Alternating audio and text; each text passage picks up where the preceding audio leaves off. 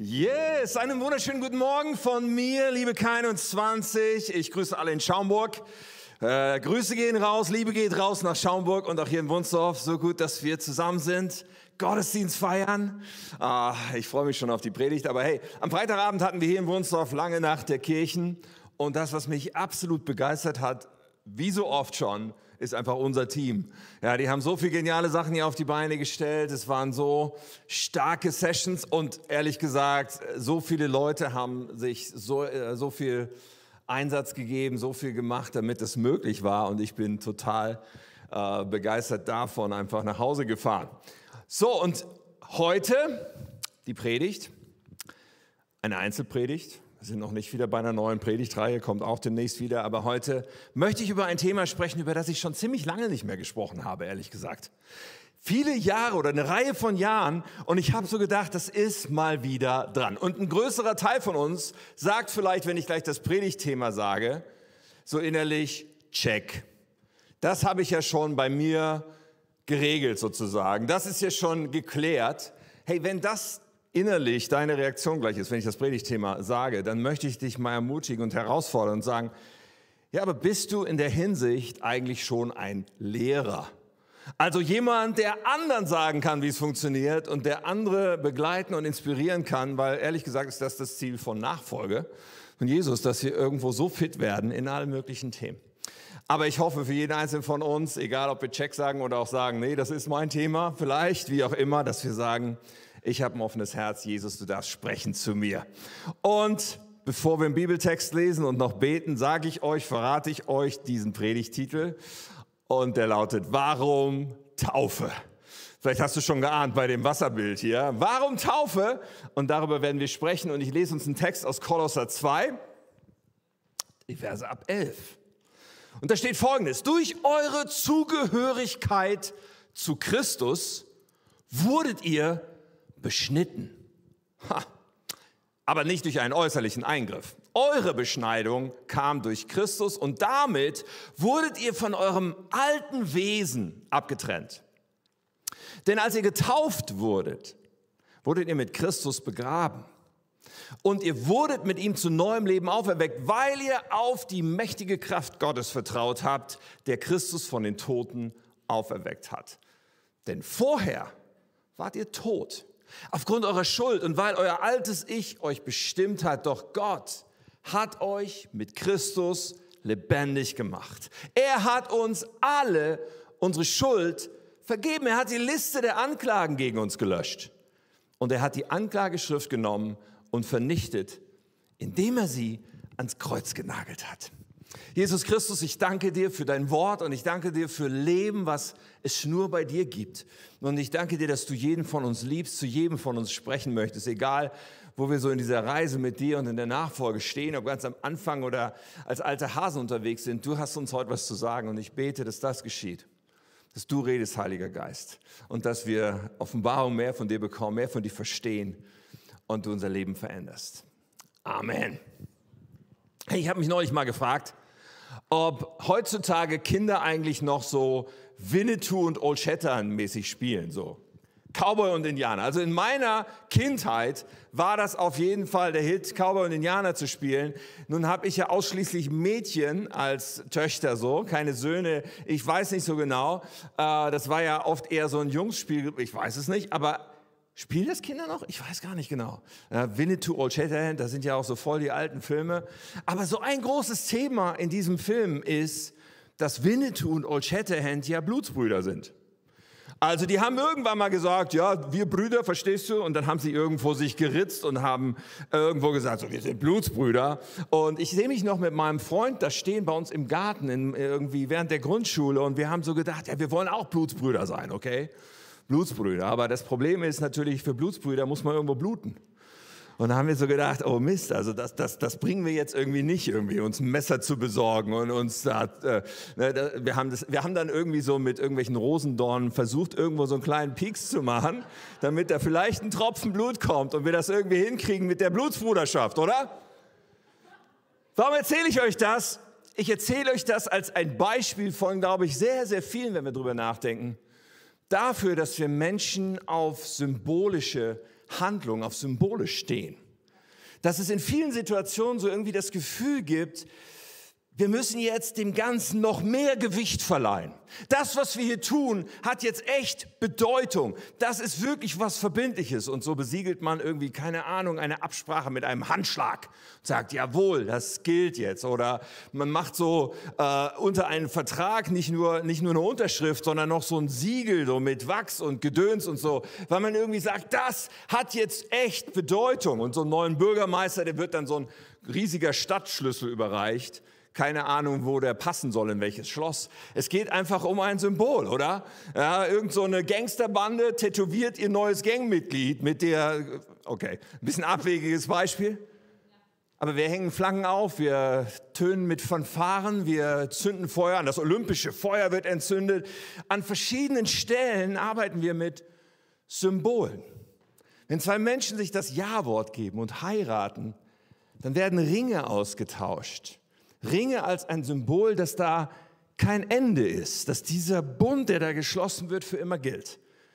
Wir lieben Symbole in Situationen, wo es darum geht, auszudrücken, das hat jetzt wirklich Gewicht. Wenn wir als Kirche taufen, und das werden wir bald wieder tun, in Schaumburg schon am nächsten Sonntag wird Taufe sein und hier in Wunsdorf in drei Wochen werden wir wieder eine Taufe machen. Dann bauen wir ein Becken auf, tun richtig viel Wasser rein, ja, sodass wir einen Menschen tatsächlich vollständig untertauchen können in Wasser. Tutto completo. Wir betreiben richtig viel Aufwand. Also das wäre wesentlich weniger Aufwand, wenn man einfach nur so eine Handvoll Wasser jemandem irgendwie über die, die Rübe machen würde. So nein, wir brauchen ein Becken. Wir tauchen Menschen vollständig auf. Menschen legen ein Bekenntnis ab und bekennen ihren Glauben äh, mit einem Text und, und, und dann sprechen wir so ein, eine Taufformel und bekräftigen all das, was da geschieht, damit jemand getauft werden kann und er kommt dann platschnass wieder raus und muss sich extra neue Klamotten mitbringen. Warum nur? Ich möchte heute über ein paar von den Gründen sprechen dafür. Und ich möchte dich ermutigen, dass es so wichtig ist, dass wir diese Gründe verstehen. So ein paar von den wichtigsten Gründen. Und ich habe sieben heute mitgebracht. Und der erste geht so, Taufe ist das mutige Bekenntnis des Glaubens. Taufe ist das mutige Bekenntnis des Glaubens. Mancher hält ja den Glauben an Jesus für eine private Angelegenheit. So, das ist nur in meinem Herzen. Ja, das geht eigentlich niemandem was an. Das ist ja zwischen mir und Jesus. Nun, Jesus hat was Interessantes gesagt in Matthäus 10, Vers 32. Sagt Jesus, wer sich hier auf der Erde öffentlich zu mir bekennt, den werde ich auch von meinem Vater im Himmel bekennen. Aber wer mich hier auf der Erde verleugnet, den werde ich auch von meinem Vater im Himmel verleugnen. Für Jesus war offensichtlich das Bekennen unseres Glaubens wichtig, bedeutungsvoll. Natürlich ist es sehr wichtig zu betonen, dass sich der Glaube schon im Herzen abspielen muss. Ein Bekenntnis, was hohl ist, was sich nicht deckt mit dem, was in unserem Herzen ist, ist auch irgendwie wertlos. Aber zu diesem Glauben, zu der Entscheidung, ich vertraue Jesus mit allem, ich folge ihm nach, dazu gehört irgendwie untrennbar auch das Bekenntnis dazu. Das macht auch eine andere Bibelstelle deutlich, die ich noch mitgebracht habe, und die steht in Römer 10. In Römer 10, Vers 9, da steht, wenn du mit deinem Mund bekennst, dass Jesus der Herr ist und wenn du in deinem Herzen glaubst, dass Gott ihn von den Toten auferweckt hat, dann wirst du gerettet werden. Und als wäre das noch nicht genug, sagt Paulus nochmal und jetzt andersrum, er sagt, der durch den Glauben in deinem Herzen wirst du vor Gott gerecht und durch das Bekenntnis deines Mundes wirst du gerettet. Das, was hier passiert, ist typische hebräische Rhetorik. Es ist ganz typisch. Paulus sagt zwei Dinge und stellt sie so zusammen. Und du denkst, was haben die miteinander zu tun? Das, was Paulus ausdrücken will, ist, dass diese beiden Dinge immer zusammengehören. Dass diese beiden Dinge untrennbar sind. Dass der Glaube im Herzen untrennbar ist von dem Bekenntnis unseres Mundes. Nun, wir drücken in der Taufe eine unumstößliche Überzeugung aus. Man könnte sagen, die Probezeit ist vorbei. Die Testphase endet.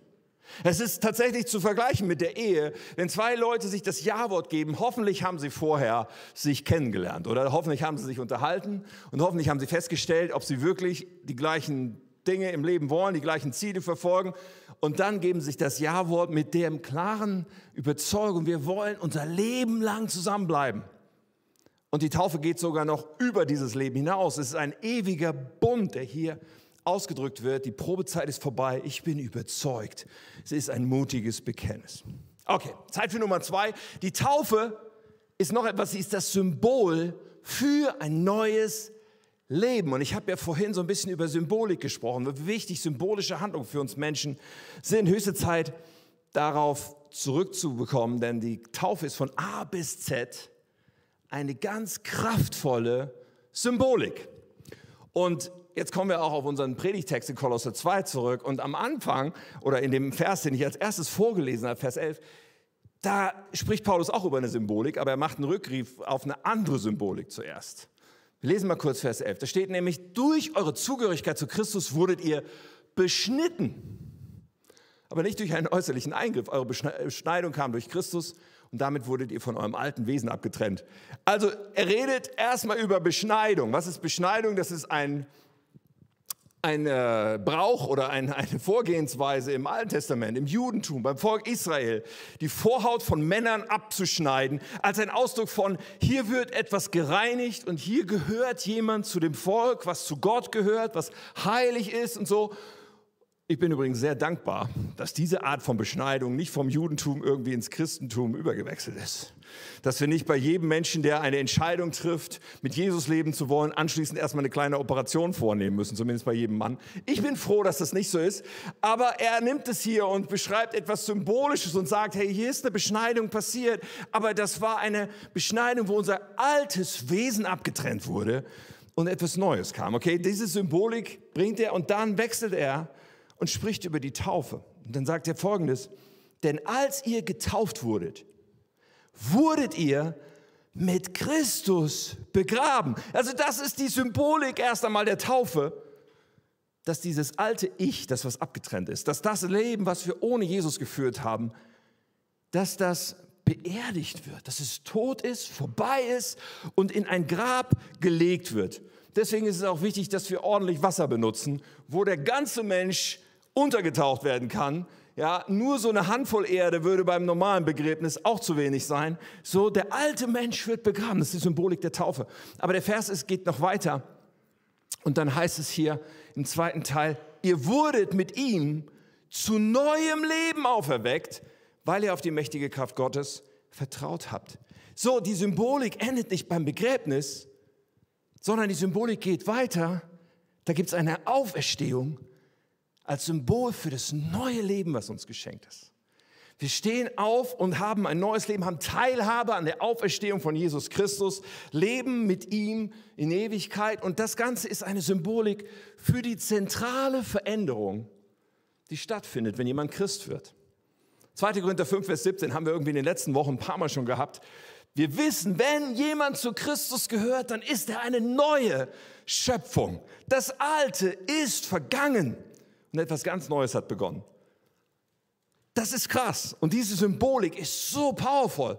Und wenn wir das begreifen übrigens, dann ist auch klar, dass wir Säuglinge nicht taufen können. Das ist nicht möglich. Du sagst vielleicht, ja, Moment mal, aber das passiert doch ständig. Es werden doch ständig Säuglinge getauft. Naja, man kann schon einen Säugling nehmen und man kann ihn mit Wasser beträufeln. Und ja, man kann ihn auch segnen. Und ich bin überzeugt, dass Gott dieses Kind liebt. Aber im biblischen Sinne. In dem, was Taufe wirklich Bedeutung, bedeutet, ist es unmöglich, einen Säugling zu taufen. Ich erinnere mich, an, an so einen alten Pfingstpastor, der immer so eine Story erzählt hat. Er hat gesagt, ich, ja, ich war, ich war bei meinem lutherischen Freund zum Kaffee trinken. So der, der lutherische Kollege und ich, wir sitzen beim Kaffee trinken und wir unterhalten uns und kommen auf Taufe. Und da sagt der Lutheraner zu mir, hey, hey, hey, es ist doch völlig egal, die Reihenfolge ist doch völlig egal, ob erst die Taufe und dann der Glaube oder erst der Glaube und dann die Taufe. Ich meine, es ist doch wie beim Kaffee, ob ich jetzt erst die Milch in die Tasse tue und dann den Kaffee drauf kippe oder erst den Kaffee und dann die Milch. Ist doch egal. Und der alte Pfingstbruder sagte, ja, mein lieber Freund, aber weißt du, es geht ja hier nicht um Kaffee und Milch, sondern bei der Taufe geht es ja um eine Beerdigung. Und weißt du, bei einer Beerdigung, da spielt die Reihenfolge eine große Rolle. Ob jemand erst stirbt und dann beerdigt wird, oder ob jemand beerdigt wird, der noch gar nicht gestorben ist, spielt eine große Rolle. Das ist die Symbolik der Taufe. Es ist eine Beerdigung des alten Menschen, des Lebens, was wir ohne Jesus geführt haben, was vorbei ist. Und dazu ist eine bewusste Entscheidung nötig, eine mündige Entscheidung. Deswegen taufen wir Menschen nur, wenn sie überhaupt von ihrer Reife, von ihrem Alter in der Lage sind, eine mündige, eine bewusste Entscheidung zu treffen, um die Tragweite zu verstehen. Warum muss man überhaupt eine Entscheidung treffen? Warum muss man überhaupt sich für den Glauben entscheiden? Was ist überhaupt der Punkt? Und das führt uns schon zum dritten Grund für die Taufe, nämlich Taufe feiert unsere Vergebung. Taufe feiert unsere Vergebung. Der Tod des alten Lebens, wir haben ein neues Leben. Nun, all das symbolisiert, dass unser größtes Problem, was wir als Menschen haben, gelöst wurde. Und davon spricht der nächste Vers in Kolosser 2, Vers 13. Denn vorher vorher mit diesem alten Leben, vor der Taufe, wart ihr aufgrund eurer Schuld und weil euer altes Ich euch bestimmt hat, äh, tot, Entschuldigung, das habe ich weggelassen. Ja, es ist ein bisschen so die Entfernung. Also vorher wart ihr tot aufgrund eurer Schuld und weil euer altes Ich euch bestimmt hat. Doch Gott hat euch mit Christus lebendig gemacht. Hier vollzieht sich ein krasser Wechsel. Das größte Problem, was wir haben als Menschen, ist Schuld. Schuld, die uns von Gott trennt. Wir verdienen ewige Trennung von Gott. Warum? Weil wir als Menschen ganz grundlegend, aber jeder Einzelne das letztendlich auch immer wieder in seinem Leben bestätigt hat. Hey, wir sind unser eigener Herr. Wir sind unabhängig von diesem Gott. Das ist der Kern von Sünde. Der Kern von Sünde ist, ich mache, was ich will und aufgrund dessen sind wir alle schuldig. Aufgrund dessen verdienen wir alle die ewige Trennung von Gott. Aufgrund dessen ist es nötig, dass wir sagen, ich brauche, ich brauche Vergebung. Und aus diesem Kern von Sünde, ich bin mein eigener Herr, da resultieren all die anderen Dinge, wie Egoismus und Lieblosigkeit und all die bösen Dinge, zu denen der Mensch so fähig ist, kommen als Folge dessen. Aber bei Gott gibt es kein Ranking nach dem Motto, das ist ein ganz schlimmer Sünder, der ist nun wirklich, der hat keine Chance. Aber dieser hier, der ist nicht ganz so schlimm und bei dem drücke ich ein Auge zu. So tickt Gott nicht, so funktioniert das nicht. Gott ist absolut heilig. Zu ihm können wir weder mit großer noch kleiner Sünde, wie wir das manchmal so einteilen, kommen. Sondern vielmehr gilt, was in Römer 3 steht. In der Schrift heißt es, keiner ist gerecht. Nicht ein einziger. Keiner ist klug. Keiner fragt nach Gott. Alle haben sich von Gott abgewandt. Alle sind für Gott unbrauchbar geworden. Keiner tut Gutes, auch nicht ein einziger. Vielleicht denkst du, da würde ich gerne drüber diskutieren. Nun, Gott sieht das so. Das ist, wie Gott die Sache beurteilt. Und dann sagt er in Vers 22, wir werden von Gott gerecht gesprochen, indem wir an Jesus Christus glauben. Nicht indem wir besser sind als irgendwer sonst, nicht indem wir irgendwie etwas Ausgleichendes tun könnten, weil es unmöglich ist, sondern nur durch Jesus. Dadurch können alle, wiederum alle, ohne Unterschied gerettet werden.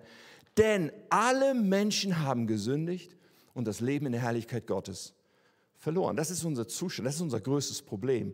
Und Taufe feiert, dass dieses größte Problem gelöst wurde, weil keiner hat das Recht, bei Gott zu sein in der himmlischen Herrlichkeit. Niemand. Und wir müssen erst mit unserem alten Leben sterben. Wir müssen erst sagen, okay, dieses alte Leben, wo ich mein eigener Herr bin, das muss, das soll, das will ich, dass es vorbei ist. Ich brauche Vergebung. Ich brauche jemanden, der meine Schuld bezahlt. Und ich nehme Jesus an, der genau dafür gekommen ist. Und durch diese Umkehr durch das Erleben von Gnade werde ich von meiner Schuld rein. Übrigens, das, das Wort Baptizo, was im Griechischen steht für Taufe und was vollständig untertauchen, eintauchen bedeutet, wenn man das übersetzt, dieses Wort wurde auch sehr stark verwendet, wenn man mit Stoffen gearbeitet hat. Und man hat Stoffe, bevor man sie gefärbt hat und weiterverarbeitet hat, vielleicht zu einem Gewand, man hat Stoffe erstmal eingetaucht in eine bestimmte Flüssigkeit, um sie komplett zu reinigen und komplett zu bleichen. Das ist eigentlich das Wort. Und der Stoff kam raus und war absolut rein um dann neu gefärbt zu werden, um dann neu gebraucht zu werden. Und darum geht es, dass das Alte, dass das, was uns von Gott trennt, abgewaschen ist. Nun, vorletzte Woche, glaube ich, hatten wir Pfingsten. Ich habe darüber gesprochen, wie der Heilige Geist gekommen ist und wie die erste Gemeinde entstanden ist. Aber zwischen diesen beiden Sachen, der Heilige Geist kommt auf die Gläubigen und die Gemeinde ist da, dazwischen hält Petrus eine Predigt. Und Petrus drückt das so aus in Vers 38 von Apostelgeschichte 2. Er sagt den Menschen, die ihm dazuhören, kehrt euch ab von euren Sünden und wendet euch Gott zu. Lasst euch alle taufen im Namen von Jesus Christus zur Vergebung eurer Sünden. Dann werdet ihr die Gabe des Heiligen Geistes empfangen.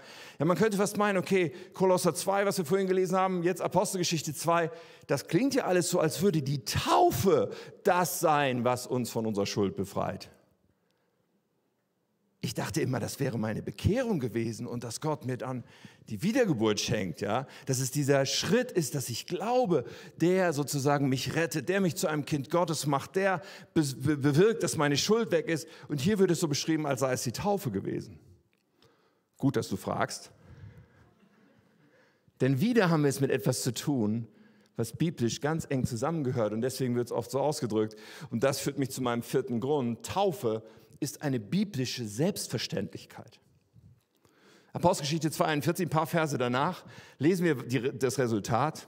Diejenigen, die glaubten, was Petrus gesagt hatte, wurden getauft und gehörten von da an zur Gemeinde. Insgesamt etwa 3000 Menschen. Also Menschen glaubten und sie wurden getauft.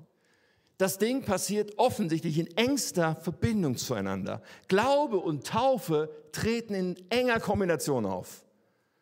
Und davon spricht auch Jesus in Markus 16, als er den Auftrag gibt und sagt, äh, dass, dass wir alle Menschen zu Nachfolger machen sollen. In Markus 16 sagt er, wer glaubt und getauft wird, wird gerettet werden.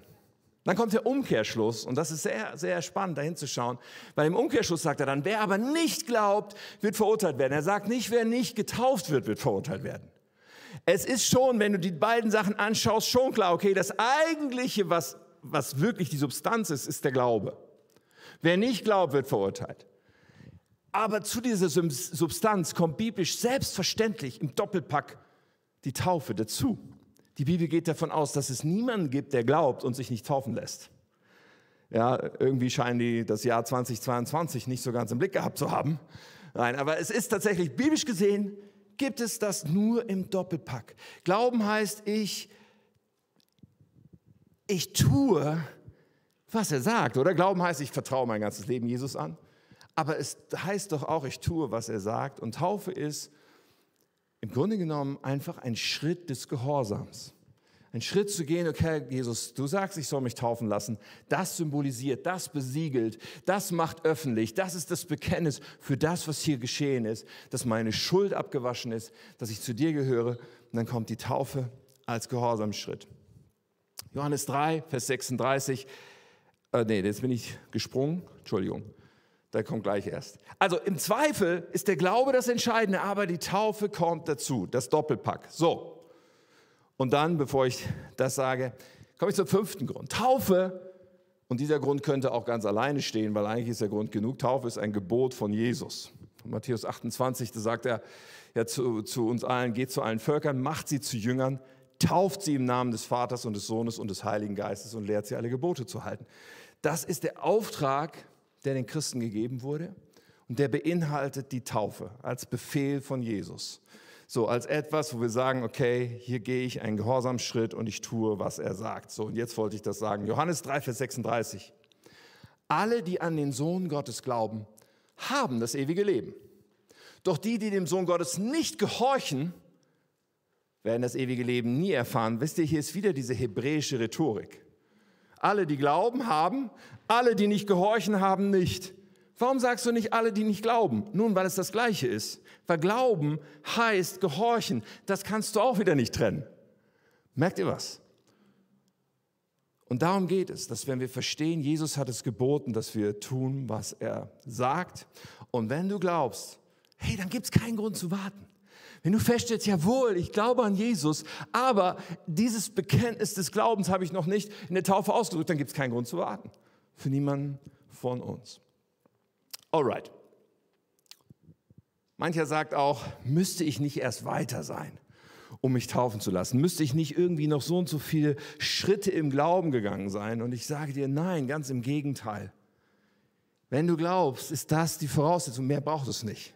Es gibt so diesen Spruch, dass äh, die lange Bank ist das liebste Möbelstück des Teufels. Und ich glaube, dass da viel dran ist. Dass so dieser Gedanke von, ja, ich bin noch nicht so weit und irgendwie ist dies noch nicht und jenes noch, ja, dass uns das so davon abhält, Dinge, die wir eigentlich erkannt haben, zu tun. Und das gilt in vielen Bereichen, aber oft genug auch für die Taufe. Okay, sechster Grund. Taufe folgt dem Vorbild von Jesus. Das möchte ich auch sagen und ich finde es voll cool. Jesus hat sich taufen lassen. Und Jesus war der Einzige, der es nicht nötig gehabt hätte, sich taufen zu lassen. Denn Jesus war ohne Schuld. Jesus hatte gar nicht nötig, sich taufen zu lassen. Aber wir lesen Markus 1, Vers 9.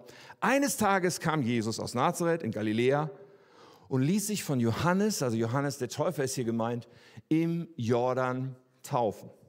Jesus, der ohne Schuld war, vollzieht eine Taufe. Johannes der Täufer, das war eine Taufe der Buße. Das war zur Vorbereitung vom Messias. Johannes hat gesagt, ja, kehrt um von euren Sünden und als Symbol gibt es hier die Taufe der Buße. Und Jesus macht sich eins mit uns. Er identifiziert sich vollkommen mit uns und sagt, ich bin hier, ich bin Mensch geworden, um mich vollkommen mit euch zu identifizieren. Und darin dürfen wir ihm nachfolgen. Darin dürfen wir sagen, hey, wenn du dich taufen lässt, wer bin ich, das nicht zu tun? Und dann den siebten Grund, und den liebe ich auch ganz besonders. Der siebte Grund ist, Taufe feiert die Zugehörigkeit zur Familie Gottes. Auch das steckt tatsächlich in der Taufe drin. Wir haben es schon gelesen in Apostelgeschichte 42, diejenigen, die glaubten, was Petrus gesagt hatte, wurden getauft. Und dann geht es ja noch weiter. Und sie gehörten von da an, von ihrer Taufe an, zur Gemeinde. Das war die erste Gemeinde in dem Moment. 3000 Menschen. Krasse Lage so. Aber es war klar, ich glaube, ich werde getauft, ich gehöre zur Kirche. Das ist ein Paket. Und daraufhin bin ich vorhin nicht eingegangen, aber jetzt wollen wir das nochmal festhalten. Die Zugehörigkeit zur Gemeinde und Taufe sind biblisch auch etwas, was nicht getrennt gehört, sondern was zusammengehört. 1. Korinther 12, da heißt es, wir haben alle denselben Geist empfangen und gehören durch die Taufe zum Leib Christi. Hier wird es auch so ausgedrückt. Die Taufe ist es, die uns zu einem Teil des Leibes Christi macht. Leib Christi ist so ein Bild für Gemeinde. Und ein spannendes Bild. Christus, das Haupt, der Kopf, der alles leiten soll. Und wir die Glieder, die Körperteile. Und es ist ziemlich ungesund, den Kopf vom Körper zu trennen. Das geht selten gut aus. Das überleben die wenigsten. Aber hier geht es genau darum zu verstehen, wenn wir uns taufen lassen, hey, wir werden Teil von Gemeinde. Und so ist es biblisch gedacht. Auch wenn wir in unserer individualistischen Zeit und Denkweise oft uns schwer tun, diese beiden Sachen zusammenzuhalten. Und schwer tun damit und denken, ja, so eine Symbolik und ich gehöre zu Jesus, super. Aber Gemeinde, ich weiß noch nicht so genau. Hey, und ich merke, wo Menschen das trennen, dass Menschen irgendwie nicht weiterkommen zu kommen scheinen. Dass, dass da irgendwie Menschen stecken bleiben, manches Mal in ihrer Glaubensentwicklung, bei Dingen, die aber doch zusammen gehören. Ich finde das so spannend. Gott hat eine Familie. Und wenn wir Kinder Gottes werden, siehe da, wir haben jede Menge Geschwister. Und jeder ist eingeladen in diese Familie, egal ob alt oder jung, egal aus welchem Land, aus welcher Hintergrund, aus welcher Schicht, ob arm oder reich, egal welche Bildung, ungebildet, äh, ungebildet, gebildet oder eingebildet, genau. ähm, jede Hautfarbe, jeder ist eingeladen. Aber es ist wichtig, dass wir an irgendeinem Punkt sagen, jawohl, ich möchte Teil sein von Kirche und mache das ganz klar und mache es ganz verbindlich. Als K21 haben wir in unserem Claim, das erste Wort ist Zuhause. Zuhause, Glaube, Veränderung. Zuhause, das steht ja ganz bewusst, weil das unsere Haltung ist. Unsere Haltung ist, dass jeder, der zu uns kommt, wissen darf, hey, hier darfst du ein Zuhause finden. Das meinen wir wirklich ernst. Du darfst hier hingehören. Du darfst hier Teil von uns werden. Du darfst dich wohlfühlen und zu Hause fühlen, weil Jesus ist so. Gott ist so. Er hat diese Arme weit ausgebreitet und sagt, hey, komm zu mir. Du bist willkommen. Doch natürlich braucht es auch von der anderen Seite etwas. Dass die Arme ausgestreckt sind, reicht noch nicht. Auch bei jedem Einzelnen muss innerlich etwas passieren, zu sagen, okay, ich möchte wirklich das sagen, dass die K21 oder die Kirche, in die ich komme, ich möchte, dass das meine Kirche ist. Mein Zuhause, meine Familie geistlich. Und wir haben diese beiden Dinge. Ja, wir haben die Taufe und wir wissen, dass das eigentlich die, die, die Dynamik ist, zu sagen, ich lasse mich taufen und ich werde Teil der Kirche. Aber wir merken auch, dass Menschen in unserer Zeit wirklich diesen Schritt bewusst verstehen müssen, Moment mal, ich muss mich entscheiden, dass das hier verbindlich mein Zuhause ist. Deswegen haben wir auch etwas, was wir das Commitment nennen. Menschen ausdrücken können, das ist mein Zuhause. Die K21 ist meine Kirche, ich gehöre dazu, ich trage das mit, äh, ich mache mich verbindlich und drücke das aus mit einem Commitment. Ich finde immer wieder spannend, wo Menschen sagen, ich weiß noch nicht, ich lasse das noch, dass das so oft Entwicklung hemmt weil es zusammengehört. Glaube gehört zusammen mit Taufe, Taufe gehört zusammen mit Kirche. Die Taufe feiert die Zugehörigkeit zur Familie Gottes.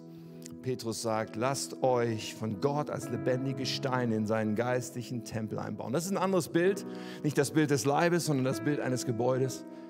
Aber die Aussage ist eigentlich die gleiche. Werd verbindlich, sei Teil davon. Sieben Gründe für Taufe. Man könnte noch so viel mehr aufzählen. Die sieben Gründe sollen es für heute, sollen es für heute tun. Aber ich möchte noch mal unterstreichen, was ich so einige Male gesagt habe. Vielleicht ist dir das aufgefallen. Ich habe heute oft gesagt, das und das gehört untrennbar zusammen. Und das waren eine Menge Dinge. Das waren so Dinge wie Glaube und Bekennen. Glaube im Herzen und Bekenntnis des Mundes gehören zusammen. Ja. Das waren so Dinge wie die, der Glaube und die Taufe gehört zusammen. Oder der Glaube und unser Gehorsam gehören untrennbar zusammen, was dann zur Taufe führt als ein Schritt der Nachfolge. Ich habe gesagt, Glaube und, und, und Taufe, und Taufe gehört zusammen, Taufe gehört zusammen untrennbar mit zur Gemeinde gehören, zum Leib Christi gehören. All diese Dinge gehören untrennbar zusammen. Und biblisch gesehen ist es tatsächlich so vorgesehen, dass ganz am Anfang in kurzer zeitlicher Reihenfolge wir bestimmte Sachen verstehen, wenn wir zu Jesus kommen dass wir ganz am Anfang sagen, ich fange jetzt an, diese Beziehung zu Jesus zu leben. Und ich, ja, ich lasse mich taufen.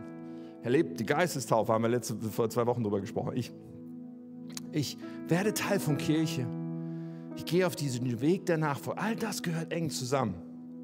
All das ist absolute Grundlage. Und es ist dramatisch, wo das voneinander getrennt wird.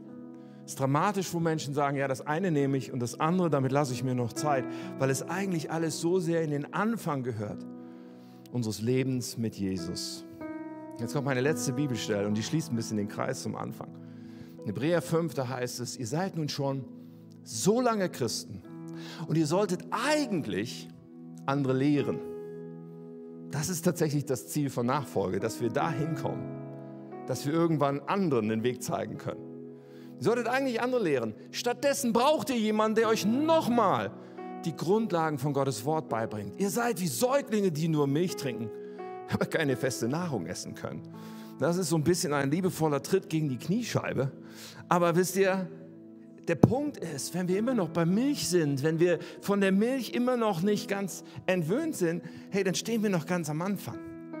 Nachfolge ist ein lebenslanger Weg. Da gibt es noch so viel zu entdecken. Aber der größte Teil der Strecke befindet sich da, wo wir feste Nahrung zu uns nehmen, wie im Natürlichen. Bei der Milch bleiben wir noch relativ kurz. Und dann wird es Zeit, die feste Nahrung zu nehmen. Aber mancher bleibt da irgendwie stehen bei der Milch und bleibt da irgendwie und geht den Schritt. Aber ich mache dir so Mut. Wenn du merkst, hey, bei mir gibt es noch Milchthemen, zu sagen, ich gehe den Schritt. Ja, vielleicht Gerade heute, nächste Woche ist in Schaumburg Taufe so. Vielleicht sprichst du heute Viktoria, unsere Campuspastorin in Schaumburg, an. Oder wenn du hier in Wunsdorf bist, du kannst auch heute uns ansprechen, mich ansprechen, vorne äh, Bescheid sagen, ich möchte bei der nächsten Taufe dabei sein. Und eine Woche vor der Taufe, also heute in zwei Wochen, wird es bei Intro die Taufvorbereitung geben. Herzliche Einladung zu sagen, jetzt endlich, ich gehe diese Schritte. Ich will, dass dieses Thema Milch komplett abgedeckt ist in meinem Leben weil ich will bereit sein für alles, was Gott noch hat. Und da ist noch so viel Gutes bei ihm. Jesus Christus hat uns ein neues Leben geschenkt. Da gibt es noch so viel zu entdecken und einzunehmen. Die Taufe ist eine Feier und eine Symbolik dessen. Das Alte ist vorbei. Etwas Neues, da ist Vergebung. Ich gehöre zur Kirche, ich, ich, ich folge Jesus nach. seit Jahren nicht mehr darüber gesprochen. Aber ich glaube, es ist so wichtig, das zu umarmen, das umzusetzen, aber auch zu sagen, hey, ich stehe dazu und ich kann es Leuten erklären, kann Leute mit auf diese Reise nehmen. Ich lade uns einmal aufzustehen. Wir wollen einfach noch beten. Und wir wollen einfach so uns aufstellen und aufmachen vor Jesus und sagen, Jesus, für uns weiter. Ich möchte den nächsten Schritt gehen. Danke, Herr. Danke, Jesus, dass du hier bist. Danke, Herr, dass du zu uns sprichst und dass du uns einlädst, dieses Leben immer mehr zu entdecken, was du für uns hast. Danke für so kostbare Symbole und so kostbare Geschenke wie die Taufe, wo wir ein Bekenntnis aus voller Überzeugung ablegen können, um etwas deutlich zu machen, was unser ganzes weiteres Leben komplett prägen wird. Nämlich du und ich, wir gehören zusammen. Danke aber auch für Nachfolge. Danke, dass da, wo wir stehen, ist da, wo, wo wir vielleicht schon viele Schritte gegangen sind, Herr, dass du immer was Neues für uns hast. Bitte, dass du uns da anfachst, dass du uns da neu ausrichtest, Schritte des Glaubens mit dir zu gehen. Jesus.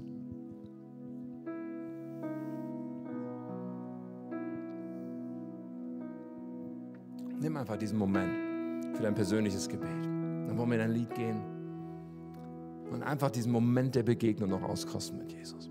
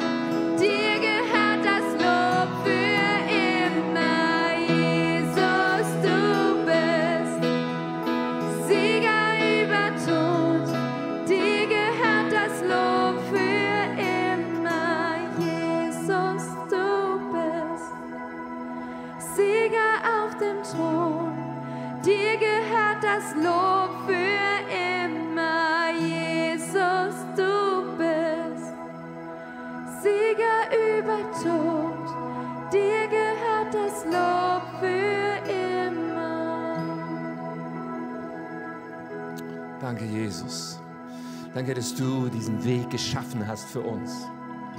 Diesen Weg nicht länger unser Ding zu machen und die Konsequenzen tragen zu müssen. Diesen Weg, dass die Schuld auf unserem Leben nicht bleiben muss, sondern dass du sie an dieses Kreuz getragen hast.